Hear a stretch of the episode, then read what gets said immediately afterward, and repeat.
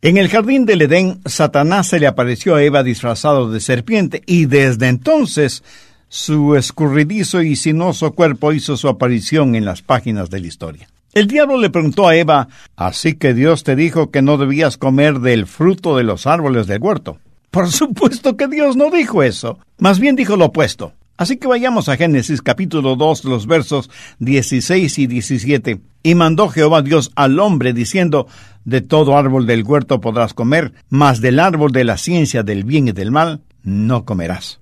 Puede notar lo que el diablo hizo. Él trató de que Eva pensara negativamente de Dios, estrategia que él continúa usándola hasta nuestros días. Por eso es que mucha gente piensa que Dios es un aguafiestas cósmico que cuando ve que alguien está divirtiéndose le amarga la fiesta. Como la gente piensa negativamente de Dios, cuando piensan en servir a Dios, piensan en que tienen que hacer algo para llegar al cielo, pero no es algo que quieren hacerlo. Para muchos es como tomar una amarga medicina para sentirse bien. No les gusta el sabor de la medicina porque si no lo toman, la alternativa es estar enfermo. Así es que, aunque no lo quiera, lo toman. Qué distorsionada idea de la bondad y de la misericordia de nuestro Dios. Por eso quiero compartir con usted cómo estar bien con Dios y los parámetros de esta enseñanza la encontramos en el Salmo 23. Jehová es mi pastor, nada me faltará. En lugares de delicados pastos me hará descansar, junto a aguas de reposo me pastoreará. Aunque ande en valle de sombras de muerte, no temeré mal alguno, porque tú estarás conmigo, tu vara y tu callado me infundirán aliento. Aderezas mesa delante de mí en presencia de mis angustiadores, unges mi cabeza con aceite, mi copa está rebosando. Ciertamente el bien y la misericordia me seguirán todos los días de mi vida, y en la casa de Jehová moraré para siempre. Qué hermoso. En este salmo hay más que suficientes razones como para que nos sintamos bien acerca de Dios. Pero veamos un poco el trasfondo de esta porción bíblica. En el verso 1 hay una relación y una provisión personal. En el verso 2 hay una promesa de descanso y frescura. En el verso 3 tenemos consolación y guía. En el verso 4 se nos ofrece protección durante las pruebas, propósito, fidelidad y disciplina. En el verso 5 está lleno de esperanza, consagración y abundancia, y el verso 6 termina con bendición, seguridad y eternidad. De paso y en referencia al verso 5 que dice, aderezas mesa delante de mí. Ahora, ¿notó eso? Es Dios mismo quien prepara la mesa. Eh, permítame preguntarle, ¿quién prepara la mesa en su casa? Y seguro que usted me contestará, eh, bueno, pastor, eso depende. ¿Depende de qué? Pues depende de quién viene a casa quiero personalizar la ilustración al respecto. Si no tenemos visitas, mi esposa me permite que yo ponga la mesa, pero nunca la puedo poner correctamente. Y ahí estoy, un hombre medianamente inteligente, sin poder recordar cómo poner los cubiertos, y cada vez que pienso que los puse bien, viene mi esposa y me dice que los puse mal. Las cucharas, están en el lado equivocado, o que el tenedor y el cuchillo están mal ubicados, y que es cuestión de saber simples reglas de etiqueta. Y mi esposa me dice, ¿cómo puede ser que un graduado universitario y pastor de una iglesia no sepa siquiera cómo van los cubiertos en la mesa? Bueno, francamente, no lo sé. Parece que tengo un bloqueo mental al respecto. y muchas veces son nuestros hijos los que terminan poniendo la mesa. Pero por lo general cuando tenemos visitas, mi esposa personalmente pone la mesa porque no quiere correr ningún riesgo. y no usaremos mantelitos individuales, sino que usaremos el mantel de vino, bordado a mano. Tampoco usaremos la vajilla del diario, sino la de porcelana. Y los vasos no serán de plástico, sino los de cristal y la mesa estará adornada con candeleros y hermosas flores naturales en un genuino florero de cristal de Murano y de trasfondo una suave y delicada música semiselecta. Y cuando los invitados llegan, les damos una calurosa bienvenida. Ahora, ¿sabe por qué preparamos y arreglamos la mesa tan meticulosamente? Porque amamos a quienes nos visitan y queremos honrarles y que se sientan no solo bien, sino muy bien en nuestra casa. David está diciendo que es como que si Dios se pusiera un delantal para preparar la mesa. Y el Dios de la gloria lo hace porque me ama y quiere darme la bienvenida. Soy muy especial para Él, por eso la frase unges mi cabeza con aceite.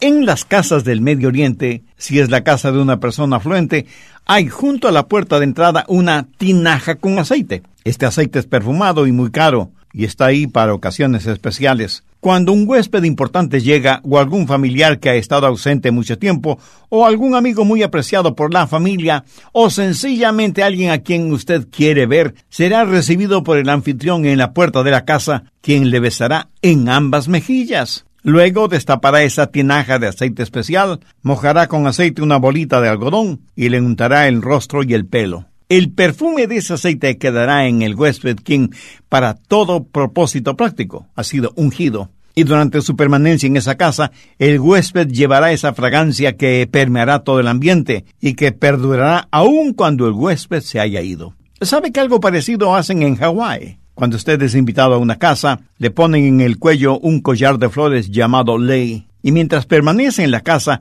el perfume de esas hermosas flores inunda el ambiente. Es la manera de ellos de decirle, te amo, eres muy especial para mí, eres muy bienvenido en esta casa. Ahora, si la vecina de al lado viene a pedir prestado un poco de harina, o unos huevos, o una taza de azúcar, le puedo asegurar que no le pondrá un collar de flores alrededor del cuello, se lo aseguro. Recuerdo la historia de María Magdalena, quien abrió un frasco de alabastro y derramó ese perfume caro sobre los pies de Jesús. Cuando los demás vieron lo que esta mujer hacía, se disgustaron diciendo que ese perfume podía habérselo vendido y con ese dinero ayudar a los pobres. Por favor, busque Lucas 7 y leamos desde el verso 44. Jesús dirigiéndose a Simón le dijo, ¿ves esta mujer? Entré en tu casa y no me diste agua para mis pies mas ésta ha regado mis pies con lágrimas y los enjugado con sus cabellos. No me diste beso. Mas ésta, desde que entré, no ha cesado de besar mis pies. No ungiste mi cabeza con aceite, mas ésta ha ungido con perfume mis pies. Como hijos e hijas de Dios, somos muy especiales para Él. Y cuando Él unge nuestra cabeza, es para refrescarnos espiritualmente y para que nos sintamos bien en nuestra relación con Él. Pero no solo que Dios prepara la mesa y unge nuestra cabeza, sino que Él hace algo maravilloso, hace que nuestra copa esté rebosando. Y seguro que alguien me preguntará, eh, Pastor Rogers, ¿qué quiere decir eso? Bien, veamos el trasfondo de esto.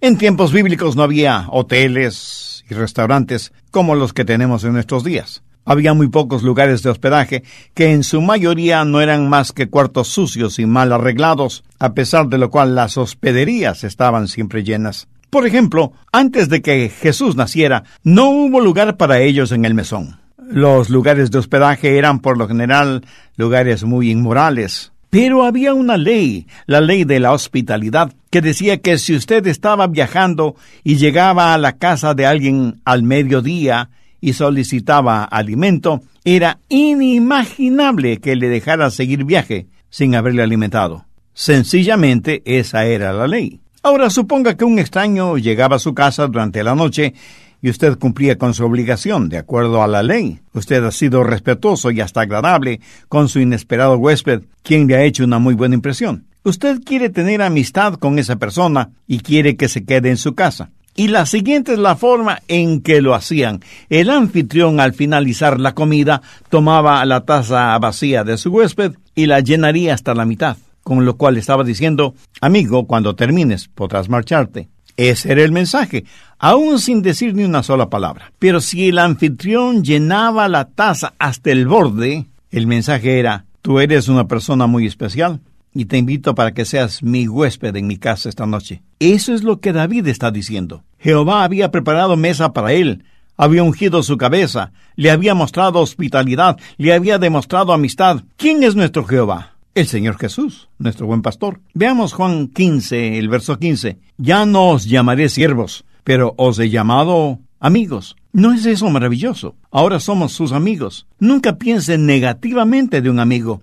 Después de todo, ¿qué es un amigo? Alguien que conoce todo sobre usted, pero que de todas maneras le ama. Alguien dijo que un amigo es una persona que en verdad le aprecia, independientemente del éxito o el fracaso que uno de los dos o los dos puedan tener. Otros dicen que un amigo es alguien que cree en usted, aunque usted no cree en usted mismo. Un genuino amigo es una fuente permanente de regocijo, aunque usted no tenga nada de qué regocijarse. Un amigo es alguien que a pesar de las circunstancias siempre está a su lado, sea que le llame o no, y que frecuentemente está junto a usted, aunque usted no le haya llamado. Se da cuenta que todas estas características definen por completo al Señor Jesucristo. La famosa escritora y humorista Erma Bombeck dijo que un amigo verdadero es aquel o aquella que no comienza una dieta cuando usted engorda. El verso 5 del Salmo 23 nos muestra al Señor como nuestro amigo. Y qué extraordinario amigo tenemos en Jesús. Nos prepara la mesa, nos unge con aceite, hace que nuestra copa siempre esté rebosando, por lo tanto, nunca permita que el diablo le manipule para que piense negativamente de Dios. Al pensar en este versículo del Salmo 23, deseo que piense en tres cosas relacionadas con el Señor. La plenitud que tenemos en Cristo. Él es más que suficiente para las más profundas necesidades de nuestro corazón y Él satisface todo lo que necesitamos espiritual, emocional y psicológicamente.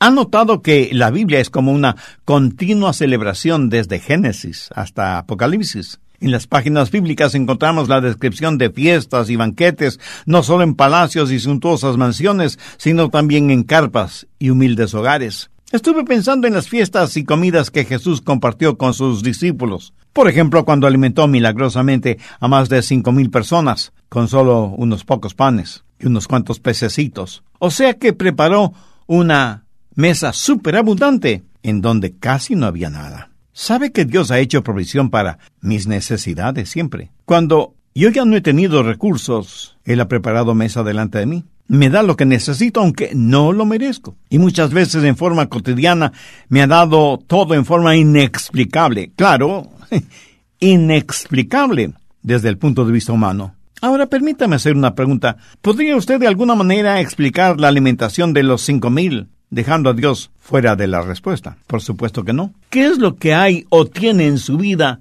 que no puede ser explicado sin la intervención de Dios? Sabe que eso es lo único que tiene que puede llamar creíble. Solo cuando cree en lo inexplicable le da el derecho de ser un creyente. Quiero decir, si su vecino no puede explicarlo, usted es como él. Pero el hecho de que usted sea religioso, eso no le convencerá a él. Pero cuando él ve a Dios supliendo en forma sobrenatural sus necesidades, preparando con abundancia su mesa, entonces creerá en Dios, no solo una mesa con abundancia, sino también una mesa de restauración. Recuerda cuando Simón Pedro, diciendo maldiciones, juró y negó que conocía a Cristo. Y cuando Jesús fue crucificado y resucitó, no estuvieron los discípulos desilusionados e inseguros. De hecho, cuando Pedro dijo que retornaría a la pesca, los demás hicieron lo mismo. Regresaron a Galilea a pesar de que Jesús les había dicho que esperaran en Jerusalén. ¿Hasta cuándo? Hasta que recibieran poder de lo alto. Así que no solamente estaban desconsolados, sino que además fueron desobedientes. Y estuvieron pescando toda la noche, pero no lograron atrapar ni un solo pez. Y Jesús les dijo, lancen las redes del otro lado del bote. Y atraparon tantos peces en las redes que tuvieron que pedir la ayuda de otros pescadores para sacar la pesca fuera del agua. Entonces Pedro reconoció a Jesús. Y la vez que los discípulos estaban navegando en el mar de Galilea y de pronto se vieron en medio de una tremenda tempestad, y en medio de la tempestad vieron a Jesús caminando sobre las aguas, y Pedro le pidió al Señor que le permitiera ir hacia él y saltando de la barca comenzó a caminar hacia Jesús. Pero al ver las furiosas olas comenzó a hundirse y Jesús, extendiendo su mano, le salvó. En otra ocasión, Jesús estuvo en la playa. Había encendido sobre la arena una pequeña fogata en la cual asaba unos pescados, que luego los compartió como desayuno con sus discípulos. Preparas mesa delante de mí. Veamos todo esto un poco más detenidamente. ¿Se imaginan los pescadores tratando de pescar durante toda la noche? ¿Sabe el hambre que habrán tenido por trabajar toda la noche? Y Jesús preparó para ellos un desayuno de panes y peces. Bueno, tal vez eso no suene tan apetecible para nosotros ahora, pero estoy seguro que para ellos en ese entonces les habrá parecido el mejor desayuno del mundo. Pero Dios no solo provee alimento físico, sino también espiritual, para hambrientos y sedientos espirituales. ¿Es usted uno de esos? Entonces le invito para que haga una decisión por Cristo, ahora mismo. Arrepiéntase sinceramente de sus pecados y por fe invite a Jesús a vivir en su corazón y que sea su Salvador y Señor. Pídale a Dios que le haga un instrumento útil y de bendición en sus manos y que le haga la clase de persona que Él quiere que usted sea y agradezca por todo esto en el nombre de Jesús. Quien quiera que usted sea o donde quiera que esté, si hizo esa decisión, sus pecados ya le han sido perdonados y hay gran regocijo en el cielo por su arrepentimiento.